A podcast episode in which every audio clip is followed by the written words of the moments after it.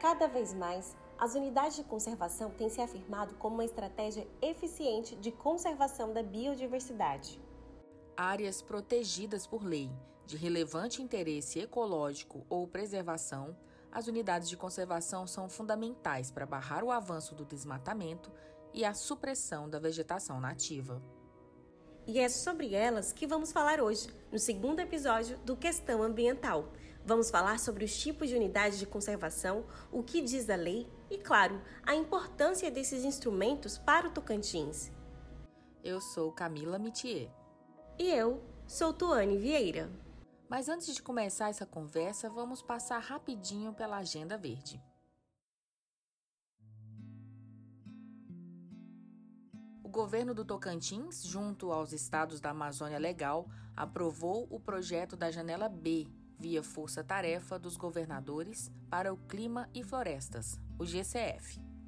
O projeto aprovado pelo Programa das Nações Unidas para o Desenvolvimento, o PNUD, visa o crescimento sustentável da Amazônia brasileira, por meio da construção e implementação de pactos regionais integrados para o desenvolvimento de baixas emissões e ampliando o acesso aos mercados de carbono e pagamentos por resultados ambientais, dentre outras estratégias. Essa é a segunda vez que o Tocantins é beneficiado com a aprovação de projetos pelo PNUD via GCF em 2018, o estado foi contemplado com o projeto Campo Sustentável, desenvolvido até o ano de 2020 e que teve o objetivo de demonstrar aos produtores rurais os resultados econômicos obtidos através da implantação de sistemas de integração lavoura, pecuária e floresta, o ILPF. Agora sim, vamos para o tema do programa de hoje. E para trazer mais informações sobre as unidades de conservação, a Camila bateu um papo com a gerente de unidade de conservação da SEMAR, Cristiane Pérez. Vamos conferir.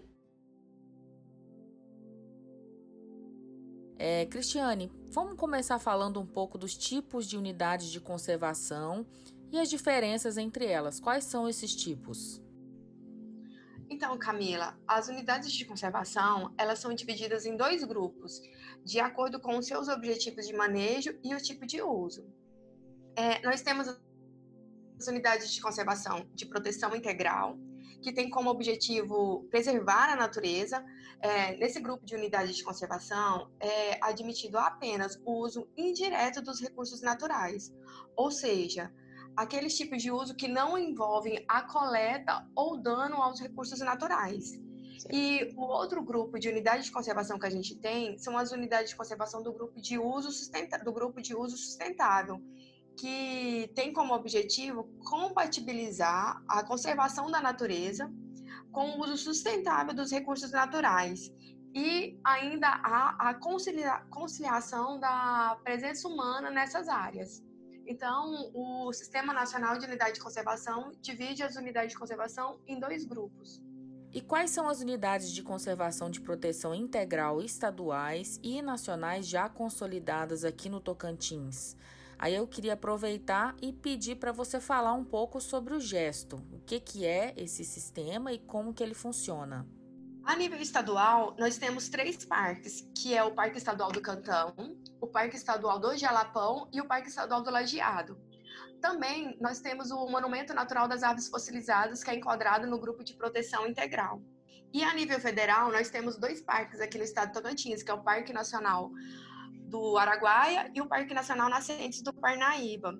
E ainda nós temos uma outra unidade de conservação de proteção integral de nível federal, que é a Estação Ecológica Serra Geral do Tocantins. O governo do estado do Tocantins, ele inovou criando o sistema de gestão de unidades de conservação, que é o GESTO. O que seria o GESTO? O GESTO, ele traz informações é, de todas as unidades de conservação a nível estadual, ou seja, plano de manejo, é, atos legais de criação, informações referentes aos conselhos, também informações referentes à regularização fundiária.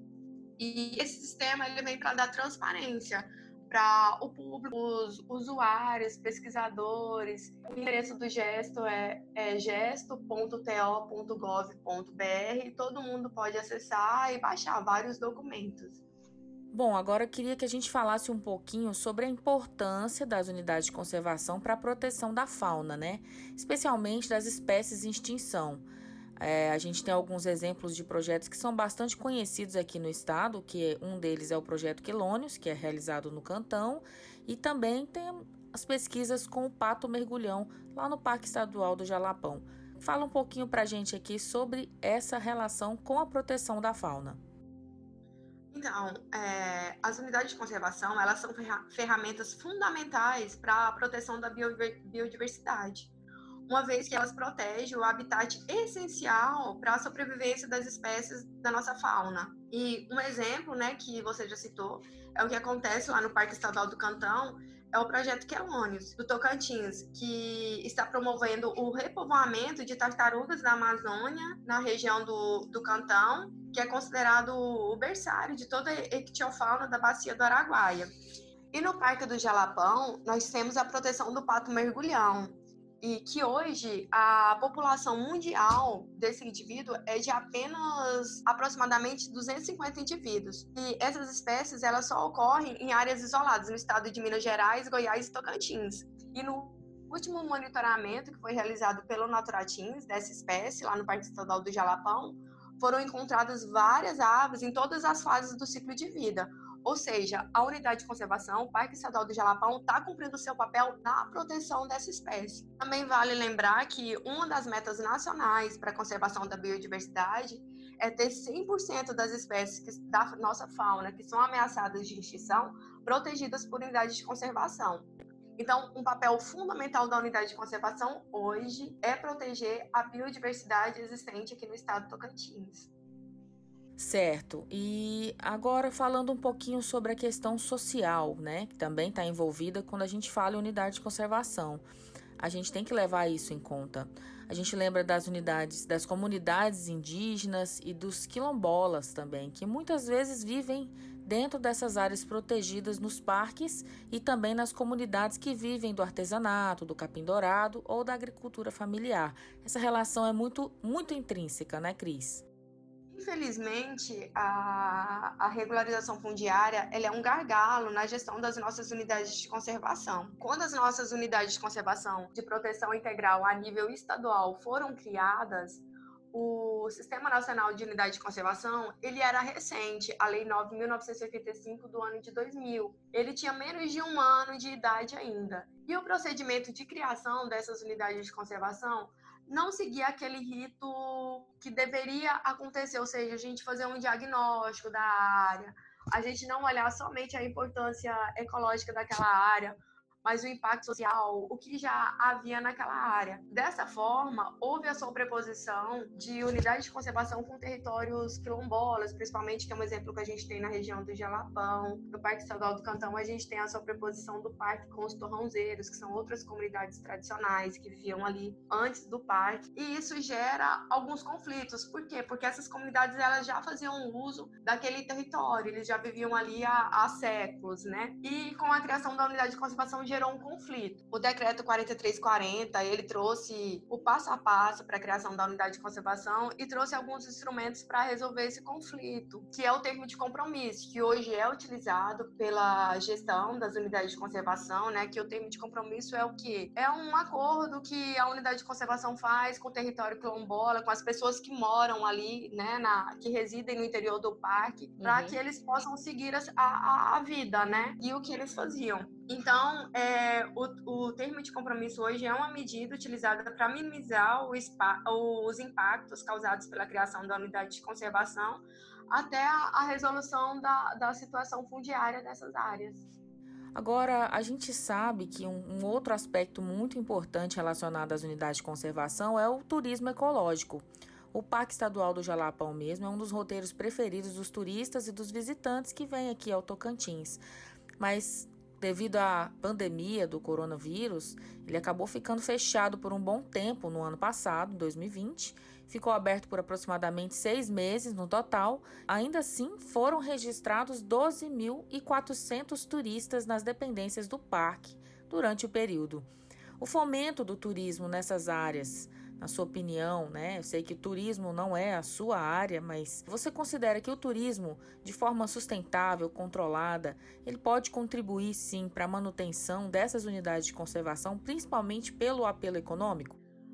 Então, Camila, o SNUC, ele traz como objetivo básico para os parques as atividades de recreação e contato com a natureza e o turismo ecológico. Então, dessa forma, quanto mais as pessoas conhecem, mais elas tendem a respeitar essas áreas, essas unidades de conservação. E até certo ponto, elas ficam mais dispostas e interessadas em abraçar as causas relacionadas às unidades de conservação. Então, esse é um ponto muito importante é, relacionado ao turismo.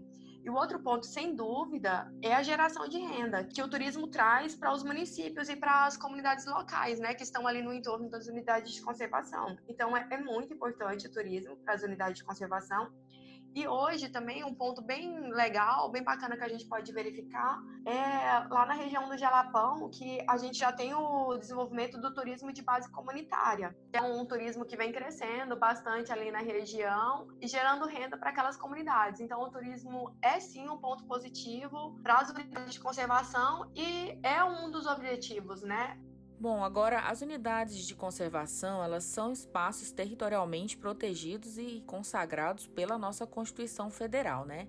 Mas como é que são definidas essas áreas? Qual que é o processo legal de estabelecimento de uma unidade de conservação?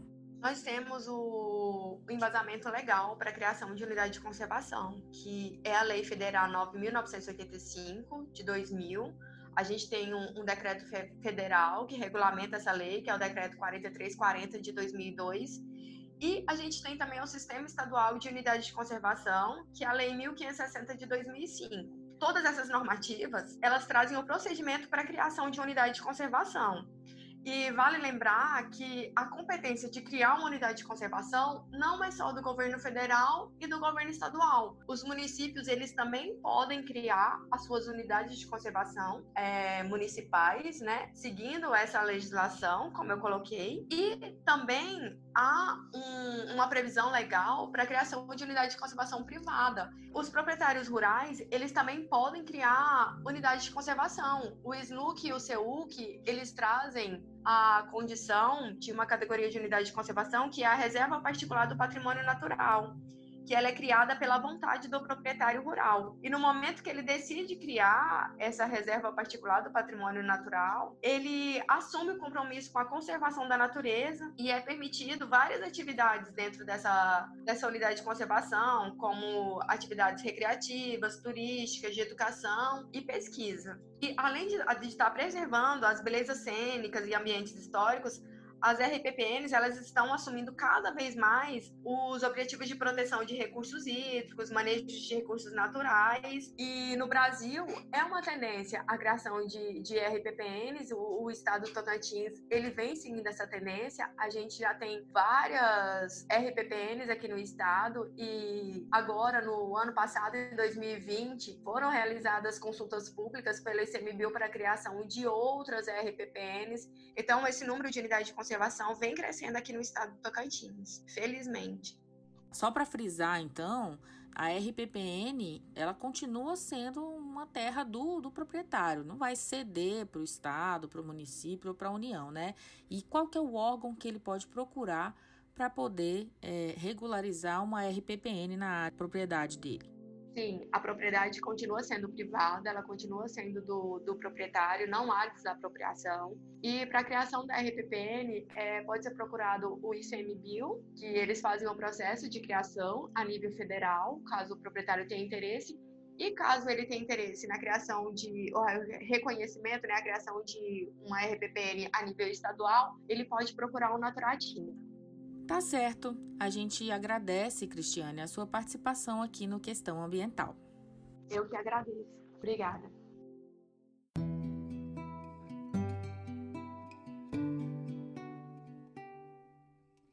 E o nosso segundo episódio está chegando ao fim. A gente agradece mais uma vez a sua companhia.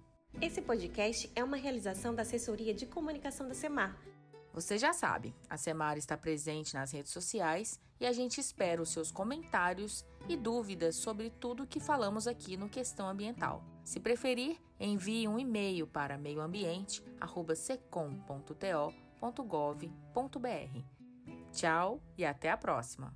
Tchau, pessoal.